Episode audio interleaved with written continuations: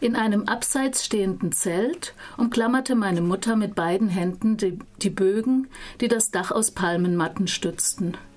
Eine alte Cousine stand ihr bei. Trotz ihrer Schmerzen bemühte sie sich zu lächeln. Ein Kind, das von einer Frau in Glückseligkeit geboren wird, kann niemals Opfer böser Geister werden. Meine Mutter hat mir viele hundert Male von dem Tag erzählt, an dem ich auf die Welt kam. Bildreich beschrieb sie mir den Augenblick, in dem ihre alte Cousine das Messer aus dem brennend heißen Sand, der das Metall desinfiziert, zog und die Nabelschnur durchtrennte, damit ich meinen ersten Schrei in den Wüstenwind hinausstoßen konnte. Als du geboren wurdest, strahlte die Prinzessin Tatrit Tan Tufat, der Abendstern, wie die Klinge eines Schwerts, von der in der Esse des Schmieds tausend Funken stieben. Sie sagte, Mano, der Honig verbirgt sich unter deiner Zunge. Verlasse ja nie die Wüste, denn die Wüste reinigt die Seele. Fern von ihr bist du taub und blind. So sprechen die Tuareg-Mütter. Weil sie es als schicklich empfinden, verstecken sie ihre Befürchtungen hinter Allegorien. Eine Gabe, die sie zu Dichterinnen und zu Herrscherinnen macht. Verlasse Jani die Wüste. Manu Dayak wird die mütterliche Mahnung nicht befolgen.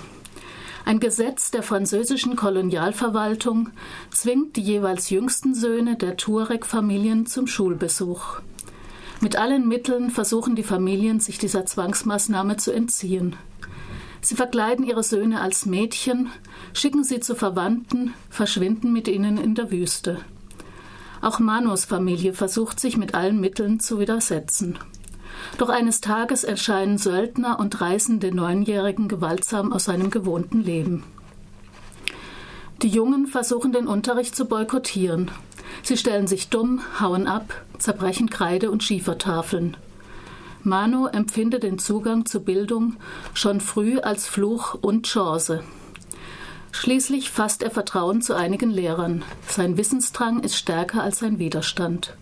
Mano wird bester Schüler des Departements und kann das College besuchen, weit entfernt von seiner Familie. Er träumt davon, selbst Lehrer einer Nomadenschule zu werden. Inzwischen hat Nordafrika seine Unabhängigkeit erlangt.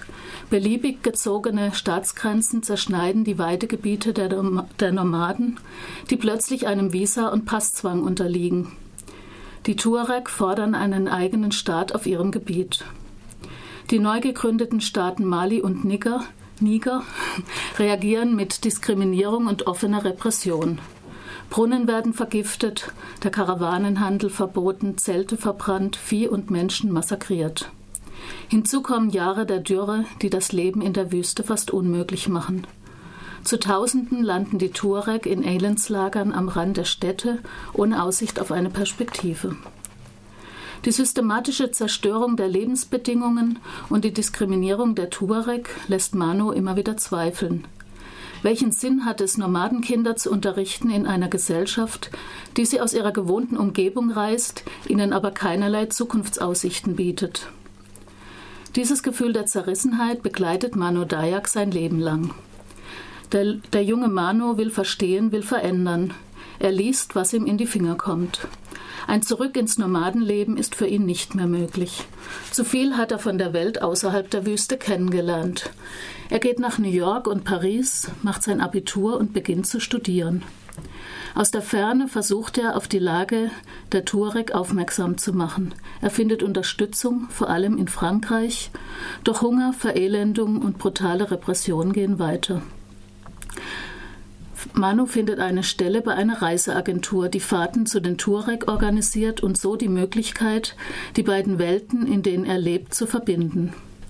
1976 kehrt er mit seiner Frau Odi, einer Französin, nach Niger zurück. Er möchte selbst eine Reiseagentur vor Ort gründen.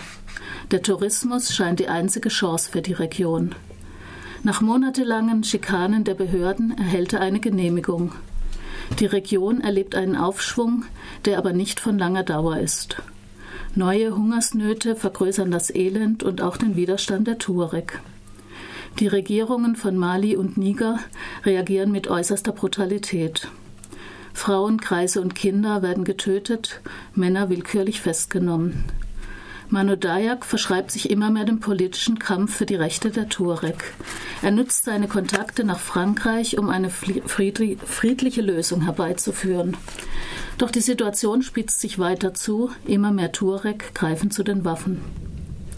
Nach einem zehn, jahrzehntelangen Kampf mit vielen Sackgassen und Niederlagen wird 1995 endlich ein Friedensvertrag zwischen der Widerstandsbewegung der Tuareg und der Republik Niger abgeschlossen.